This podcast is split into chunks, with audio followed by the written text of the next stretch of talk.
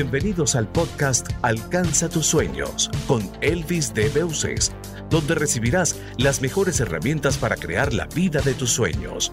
Una vida abundante, próspera, con plenitud, pasión, libertad financiera y que puedas vivir en tus propios términos. Y ahora con ustedes, Elvis de Beuces.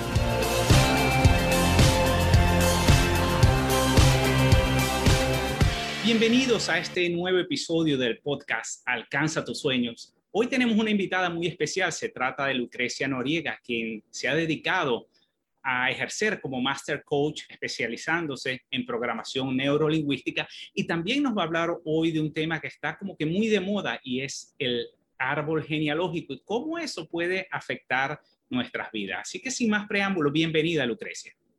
Hola, hola, muchísimas gracias por tu invitación, Elvis. Eh, muy agradecida y bueno, eh, empecemos, empecemos. Yo estoy muy emocionada de estar aquí contigo el día de hoy. El placer es mío. Yo sé que va a ser una conversación bien amena. ¿Y por qué no nos cuentas, Lucrecia, cómo empezaste en todo esto del coaching? ¿Qué te motivó a empezar este camino?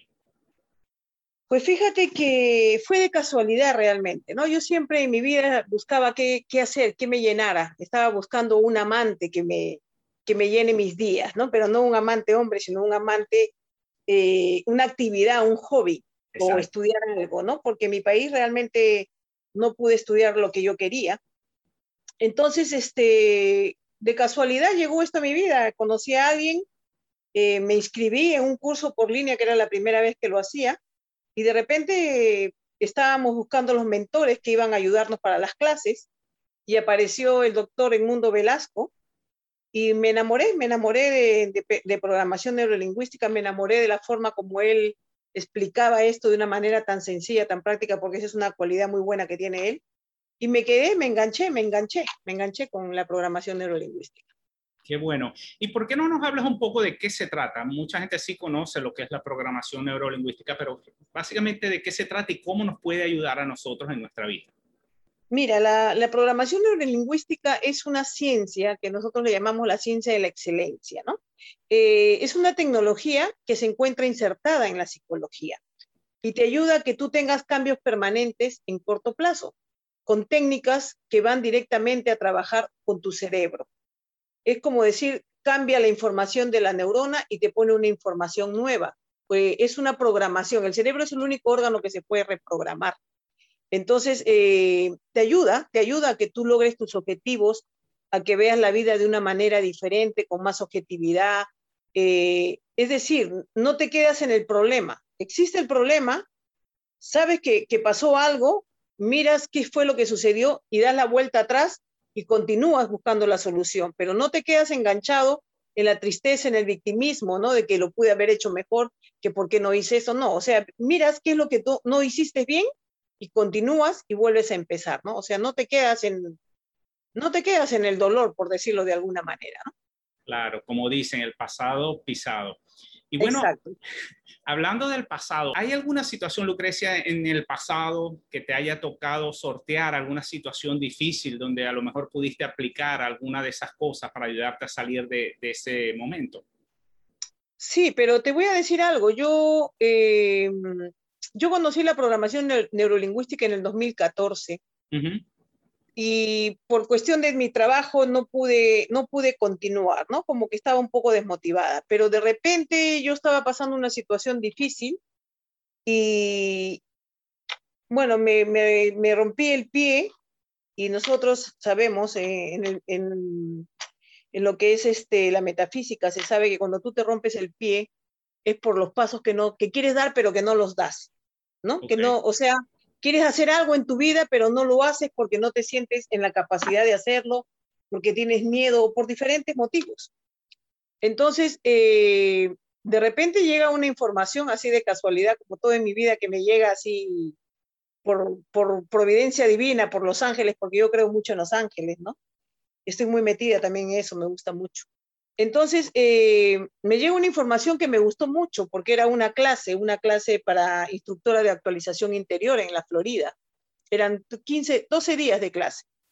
Y me inscribí, me inscribí de un día para otro y me fui, se armé y desarmé, hice todo lo que tenía que hacer y me fui para allá así con, así media, media, media renga, media coja estaba porque todavía me estaba recuperando, ¿no?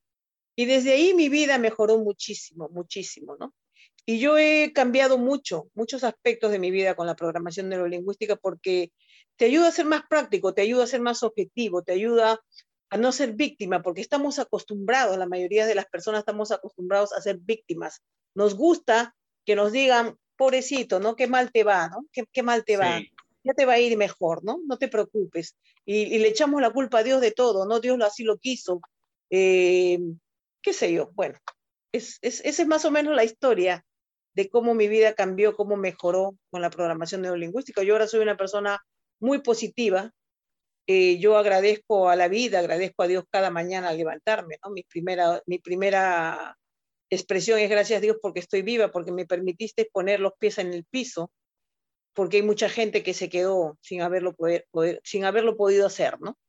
Y bueno, agradezco por el agua, por, por la comida, por el carro que me lleva al trabajo, por esta casa que tengo, por mi, por mi trabajo que tengo y por todo lo que, lo que la vida me da cada día, ¿no?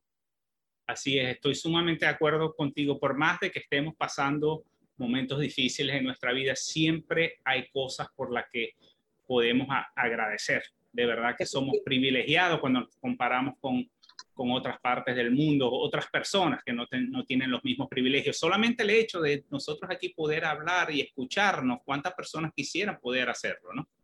Exactamente, exactamente. Ahora, dos cosas. Una, yo me di cuenta, te encontré básicamente a través de tu canal de YouTube. Entonces, quería preguntarte, porque eres bien exitosa en YouTube, ¿qué consejo le darías a las personas que quieran empezar a formar su canal y que a lo mejor lo están pensando o no le está yendo tan bien? Pues fíjate que yo creo que la persistencia es, es lo, lo, más que uno puede tener en esta vida, ¿no? Creer en tus sueños, creer en lo que quieres, que nadie no permitas que nadie venga y te diga, no lo vas a lograr. Alguien me dijo una vez, yo voy a tener 59 años el, 30 de este mes de junio. Y hace unos dos tres años atrás, eh, yo le comenté a una conocida, una amiga, que yo quería hacer estas cosas y me dijo, pero ¿para qué vas a hacer? Ya estás mayor, ya descansa, ya no te metas en esas cosas, ¿no? Y eso fue como una cachetada. Realmente me cacheteó con lo que me dijo. Entonces, eh, es como que me cacheteó, pero como yo soy, yo soy como, como, soy como india, ¿no? A mí me dicen no y, y, tiene que ser sí, porque yo creo en lo que yo quiero, ¿no? Entonces no voy a permitir que alguien venga y me robe ese sueño.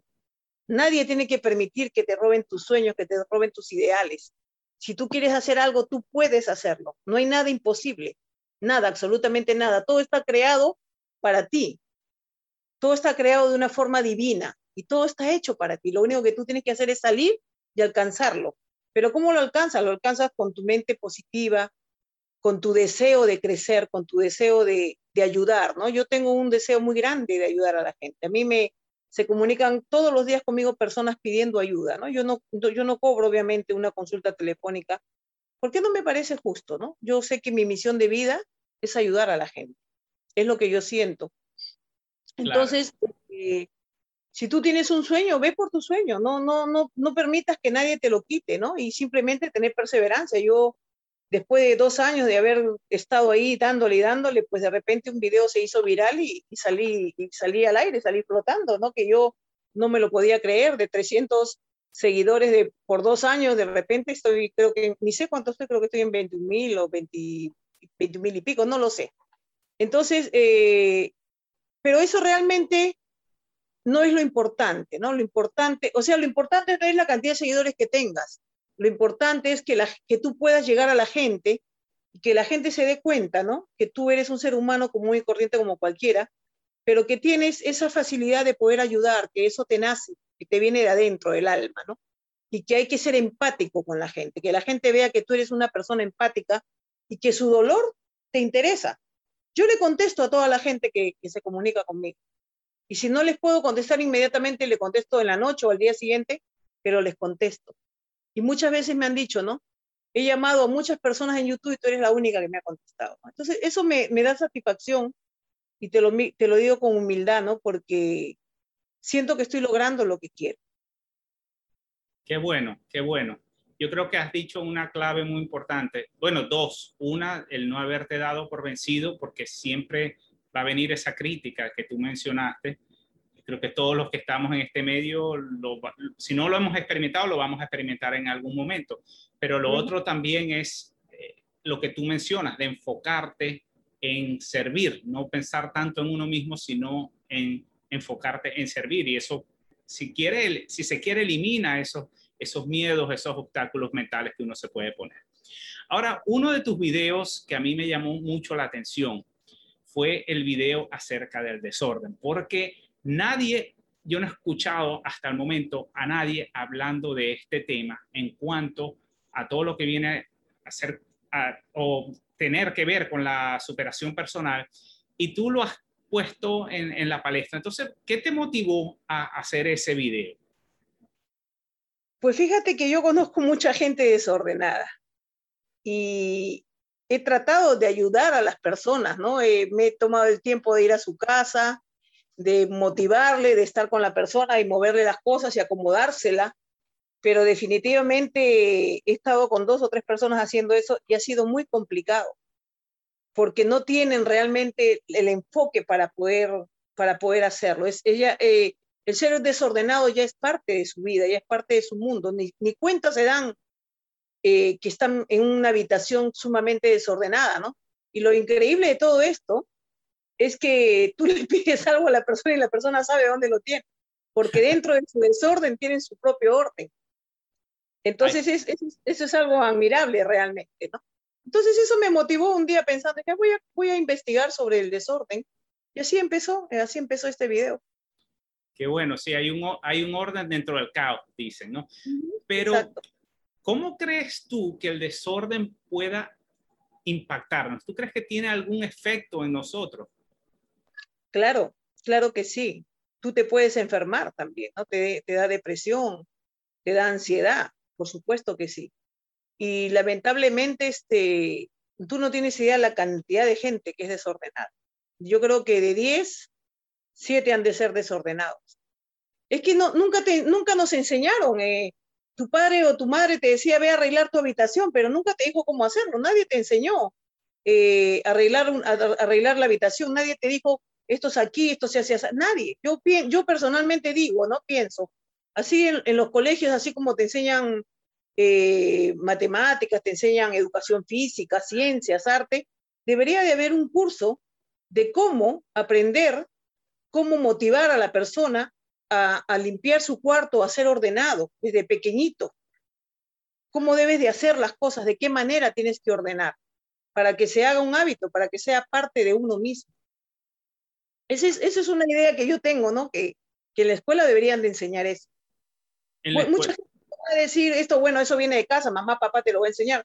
Pero a mí, yo no recuerdo que a mí me han dicho este, cómo ordenar, cómo tender la cama. Uno lo hace por imitación, pero nadie te enseña a limpiar, nadie te enseña a, ordenar absolutamente nada. Exactamente. Es, bien interesante. Es que tal vez el, uno de los elementos lo que tú mencionas, que tus amigos ni siquiera se daban cuenta que eran desordenados. Esta es mi vida y yo, sigo así. Y, pero, sí, sí. No, efectivamente, te digo. Ah, ok.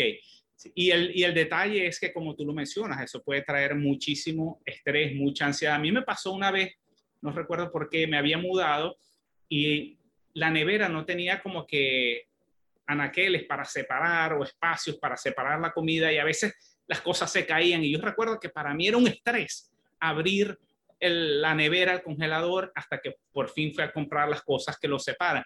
Y no nos damos cuenta que cosas son cosas pequeñas, pero que a lo mejor estamos en un buen estado mental, pero cosas como esa nos pueden sacar de nuestro centro y alterar todas nuestras emociones. Efectivamente, ¿no? Efectivamente. Ahora también todo tiene un trasfondo, ¿no? Porque si la persona eh, de repente era ordenada, porque el, desorden puede ser por imitación también, ¿no? Lo viste desde niño, creciste en una casa eh, donde los padres eran desordenados, entonces no, no tienes cómo aprender porque los niños de los 3 a los 12 años se absorbe todo lo que se ve de los padres, la escuela, la iglesia, los hermanos, la familia, los abuelos, ¿no? Entonces, eh, puede ser por imitación puede ser porque de repente los traes en los genes, puede ser porque viviste eh, una situación difícil, de repente te, despidieron de, tu trabajo, eh, tu madre murió o, te divorciaste o te, te, moviste de país. Pueden, pueden haber muchas cosas que te hayan pasado emocionalmente y eso crea un caos porque lo que tú reflejas hacia lo que tú reflejas afuera es lo que sientes adentro. Entonces muchas veces son asuntos emocionales y la gente no lo sabe, ¿no? Y, están luchando con ese desorden, pero necesitan buscar ayuda, necesitan eh, ver qué es lo que ocasionó esa situación. Yo atendí a una persona que me, que me habló hace tiempo y me dijo, yo siempre he sido muy ordenada, muy ordenada, pero desde que mi esposo mató a mi roommate, me dijo, ¿no? A mi inquilino, porque pensaba que yo tenía algo con él y nunca tuve nada con él y mi esposo se fue a la cárcel, bueno, ahora estamos separados yo, mi, vida es un caos, no puedo ordenar, no puedo, no tengo la motivación, no tengo el ánimo para, para ordenar. Entonces, así como ese, hay miles, pero miles, miles de casos, ¿no? Sí, es, así la vida. Yo creo que hay mucha tela que cortar en este tema y yo creo que tú eres una de las pioneras en esto, porque de verdad que no hay mucha gente que lo toque y has traído un punto muy importante que yo jamás lo había considerado, de que lo que tú mencionas, que eso puede ser un reflejo, lo que estamos poniendo hacia afuera en nuestro ambiente, puede ser un reflejo de lo que está sucediendo dentro de nosotros. Así que eso, eso está para analizarse. Sí, sí, y también, también se puede dar porque hay gente que, ahora más que nada los jóvenes, ¿no? Que no son muy perfeccionistas, entonces les da igual estar, vivir en un caos, un caos. Hay gente que, que va llegando a su casa y va tirando los zapatos, va quitándose, quitándose la camisa, el pantalón, y va dejando todo un, un desorden alrededor por donde camina. Es como que pasó un aluvión y, desarmó todo lo que estaba desarmado. Y no les importa y viven encima de eso. Se les caen las cosas, yo te digo porque yo, yo lo he visto, ¿no? Claro. Y dejan una semana ahí, no lo recogen. Yo digo, Dios mío, pero si se te cae algo, ¿por qué no lo recoges, no? Pero bueno, pues no molesta a nadie que se quede ahí. Se acostumbran, así es. Es lo que mencionabas tú también, la programación, ¿no? A lo mejor es crecieron con eso y es algo automático que se quedó ahí y ahora simplemente esas personas lo repiten y no, no se dan cuenta. Ahora, ¿qué has visto tú que ha funcionado para las personas que son desordenadas y empezar a hacer un cambio en su vida en ese aspecto? Primeramente tienen que, que chequear qué es lo que está pasando, qué es lo que les está sucediendo, qué, qué, qué emoción están viviendo, qué situación los está incomodando para que ellos puedan trabajar sobre eso, ¿no? Hacer terapia sobre eso.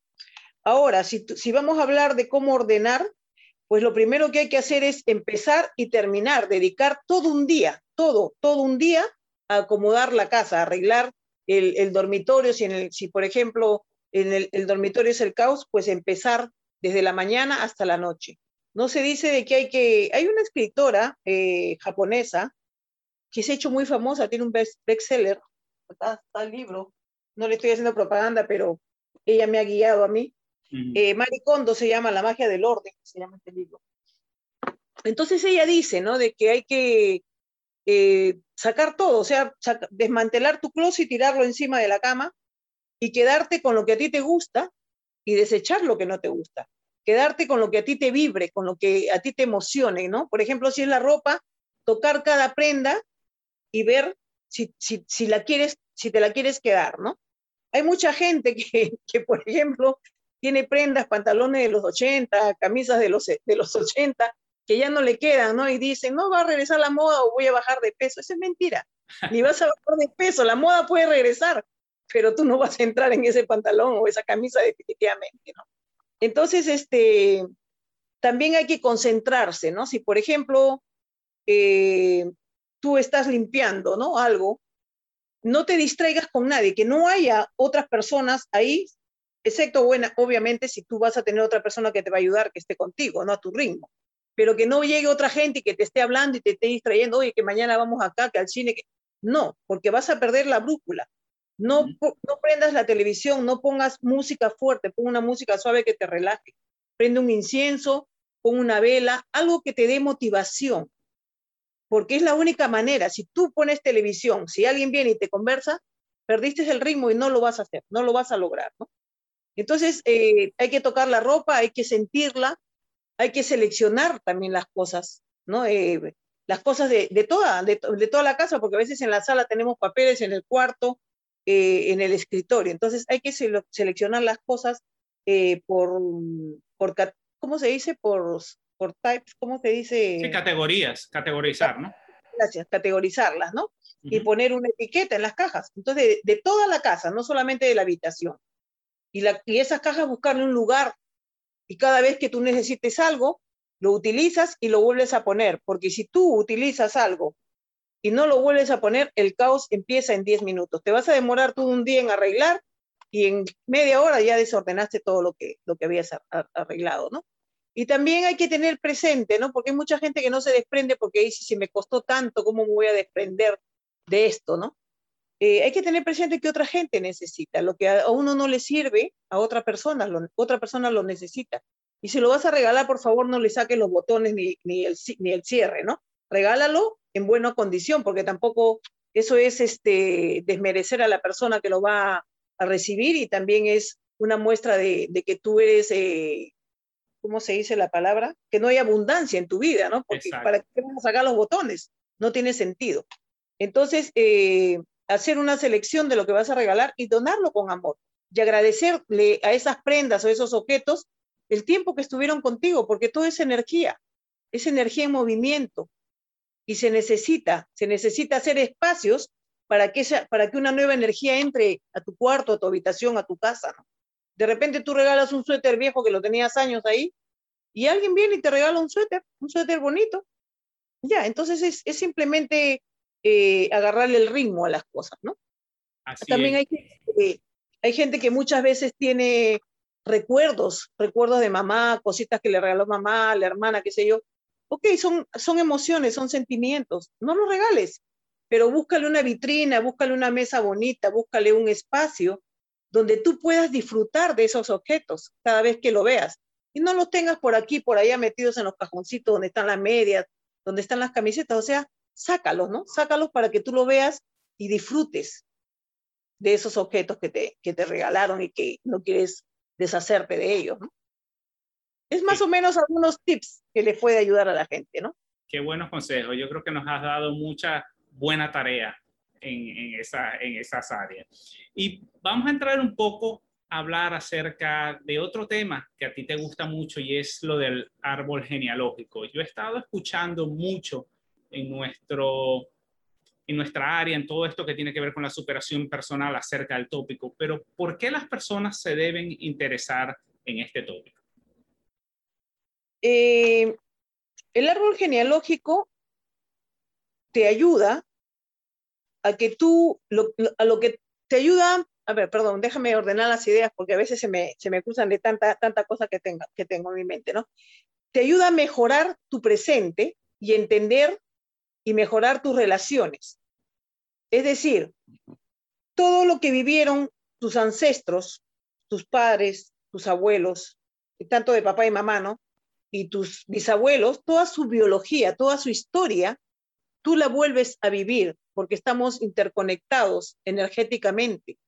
La energía de ellos está dentro tuyo porque la llevas en tu ADN, lo llevas en tus células. En el momento que, que el bisabuelo eh, engendra al abuelo, en el esperma de, en el espermatozoide del abuelo y, en el óvulo de la abuela están pasando toda su historia al abuelo. Y el abuelo se la pasa a, la madre y la madre se la va a pasar a ti y tú se la vas a pasar a tus hijos.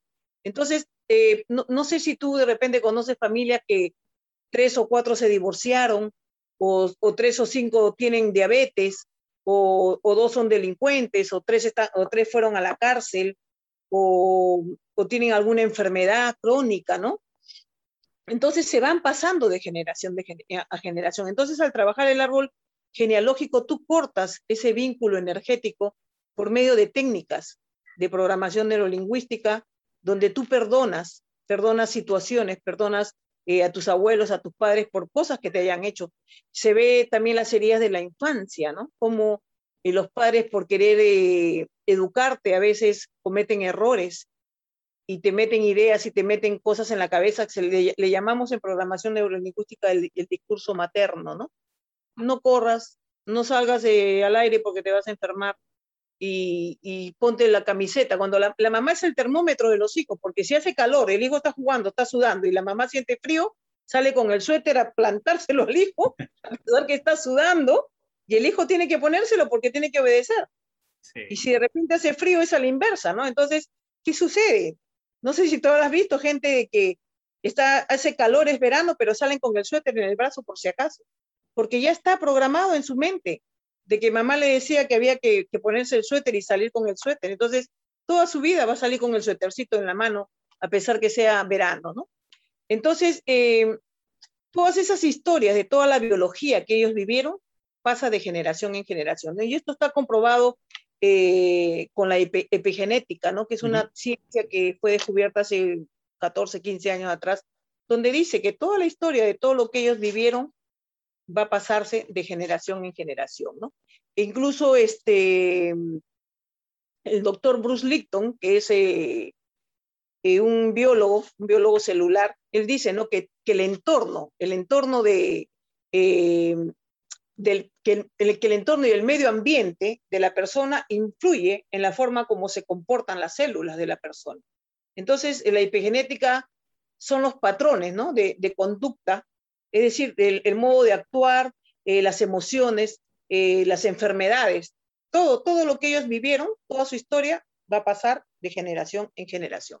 Entonces, trabajando todo árbol genealógico, tú empiezas a descubrir muchas cosas, muchas situaciones, ¿no? Y también usamos, por ejemplo, las varillas de radiestesia. Cuando es una, una terapia presencial, usamos las varillas de radiestesia para medir la energía de la persona, cómo están sus órganos, y también eh, hacer preguntas, ¿no? Si, por ejemplo, esta enfermedad que tengo le pertenece a mi abuela o le pertenece a mi abuelo, las varillas te van a contestar. No sé si conocen las varillas de radiestesia. Sí, yo he visto que básicamente lo conocí también por el doctor Bruce Lipton, ¿no? De que cuando estamos cerca de algo, nuestros músculos es más fuerte y si tenemos una memoria dolorosa, perdemos fuerza en, nuestro cuerpo y eso nos ayuda también haciendo esas preguntas que tú dices. Bueno, para las personas que no, no han escuchado de esto, básicamente nuestro cuerpo responde a nuestras emociones e incluso como Lucrecia estaba mencionando al ambiente. Él hacía experimentos que le daba un sobre cerrado a las personas que no sabía qué contenía y le daba vitamina C y se lo ponían en su corazón y entonces el músculo se ponía más fuerte. Pero cuando le daban, por ejemplo, una Coca-Cola de dieta, el músculo se, debilitaba. Entonces todo esto, el cuerpo como que nos habla, básicamente, y de eso se trata esa terapia, usar el feedback o la retroalimentación de nuestro cuerpo para decirnos, para darnos dirección en lo que estamos buscando. Algo así, si no me equivoco, ¿no, Lucrecia? más, más, o menos, más o menos. Entonces, es muy interesante porque básicamente con este concepto lo que nos dice es que estamos heredando tanto lo bueno como lo malo de nuestros ancestros, ¿no? Exactamente, exactamente, ¿no? Así como uno hereda en los genes el color del pelo, el tamaño, la contextura, el color de ojos, igual con la epigenética heredas toda la biología de ellos, lo bueno y lo malo, ¿no? Entonces, eh, hay que trabajar, hay que trabajar esa carga energética de, los ancestros para modificar esa energía y remover esas cargas emocionales, ¿no? De, alguna situación de salud de repente o, cosas que realmente no te pertenecen y tú estás cargando, ¿no? Hay gente que viene con, con depresiones crónicas, con ataques de ansiedad, gente que tiene eh, tristeza existencial y no sabe por qué, ¿no? De repente está contento y de repente uh, se apaga, ¿no? Entonces hay que ver de dónde, de dónde viene, porque estás cargando experiencias que no son tuyas. Y porque son anclajes, son anclajes energéticos y mentales que están dentro de ti. Claro, e, eso es muy profundo y algo que la mayoría de las personas no están conscientes y que nuestros ancestros no conocían nada de esto. Esto es algo reciente, si se quiere.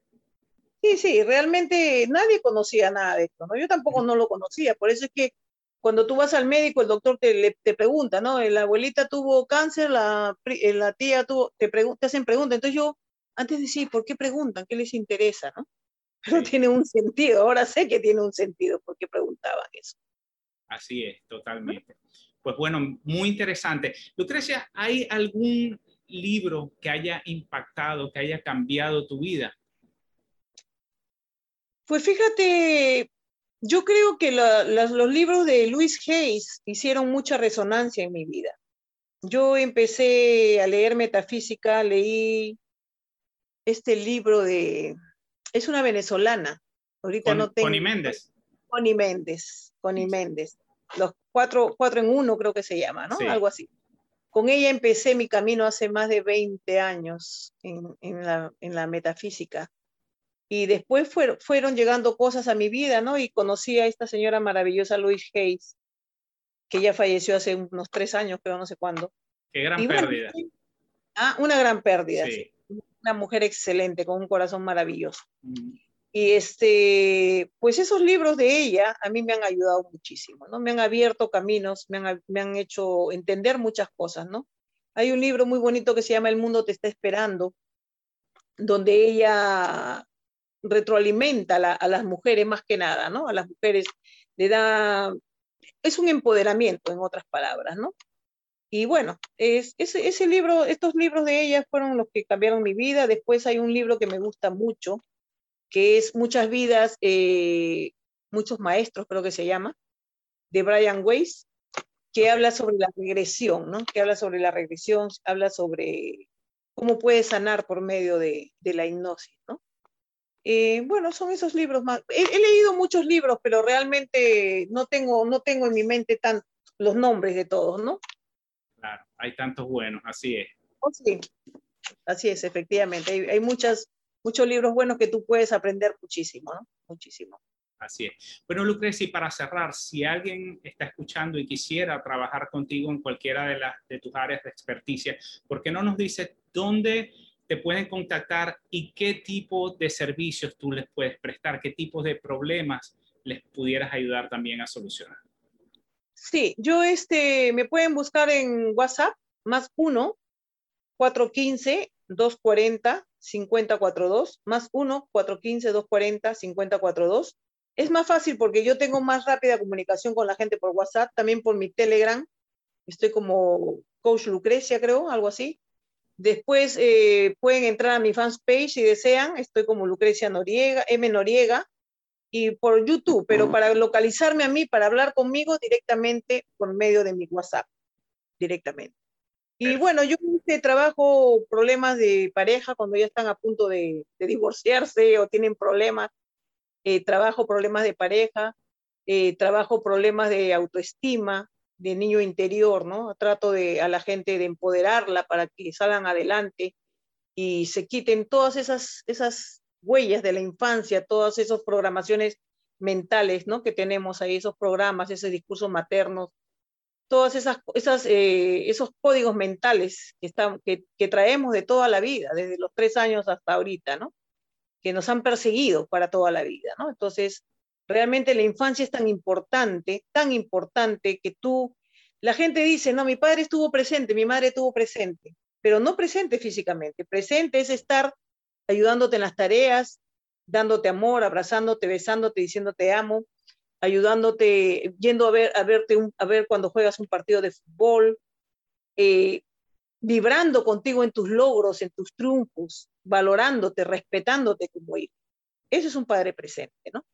Pero es una parte muy delicada, muy sensible del ser humano cuando tú le preguntas de papá o de mamá, porque sienten como que les están faltando respeto a su memoria, si es que están muertos y si están vivos, les están faltando respeto. Y no es así, es la realidad, porque nadie nació con una, un diplomado de ser padre.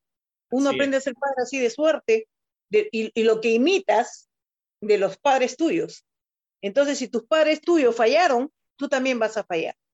Salvo que que estés más despierto, que la conciencia haya cambiado y que tú busques información, porque ahora hay, información, muchísima información, ¿no? Para ser una mejor persona, para, para orientarte cómo poder eh, criar a un hijo, ¿no? Y ahora que los niños están tan inteligentes, mucho más que antes. Así es, siempre es, un gran desafío. Pues bueno, ya saben, es, creo que Lucrecia maneja tópicos que son de gran impacto que pueden tener un gran impacto en tu vida. Si estás viendo este video en YouTube, debajo en la descripción vas a tener la información de contacto de Lucrecia y si tú lo estás escuchando en el podcast, vas a encontrar la información dentro de las notas del show. Lucrecia, nuevamente gracias por acompañarnos y será hasta la próxima. Espérame un segundo. Sí, seguro, seguro. Que también, este, hago, trabajo el árbol genealógico y también hago hipnosis regresiva. Y este, este sábado 19 de junio vamos a tener una, una hipnosis eh, grupal para sanar el niño interior. Entonces pueden buscarme por WhatsApp si desean. Es sábado 19, 3 y 30 hora de California. Así que si desean, con mucho gusto, el precio está súper barato a lo que cuesta realmente una hipnosis, ¿no? Lo vamos a hacer por Zoom. Así que si desean, estoy, están cordialmente invitados. Pues no se lo pierdan. Gracias, gracias. Muchas gracias por tu tiempo, por la gentileza de invitarme. Muchas gracias. Gracias a ti, Lucrecia. Nos vemos la próxima. Gracias por haber escuchado el podcast Alcanza tus sueños con Elvis de Beuces en alcanzatusueños.com. Recuerda suscribirte al podcast donde podrás recibir las mejores herramientas para que vivas la vida de tus sueños.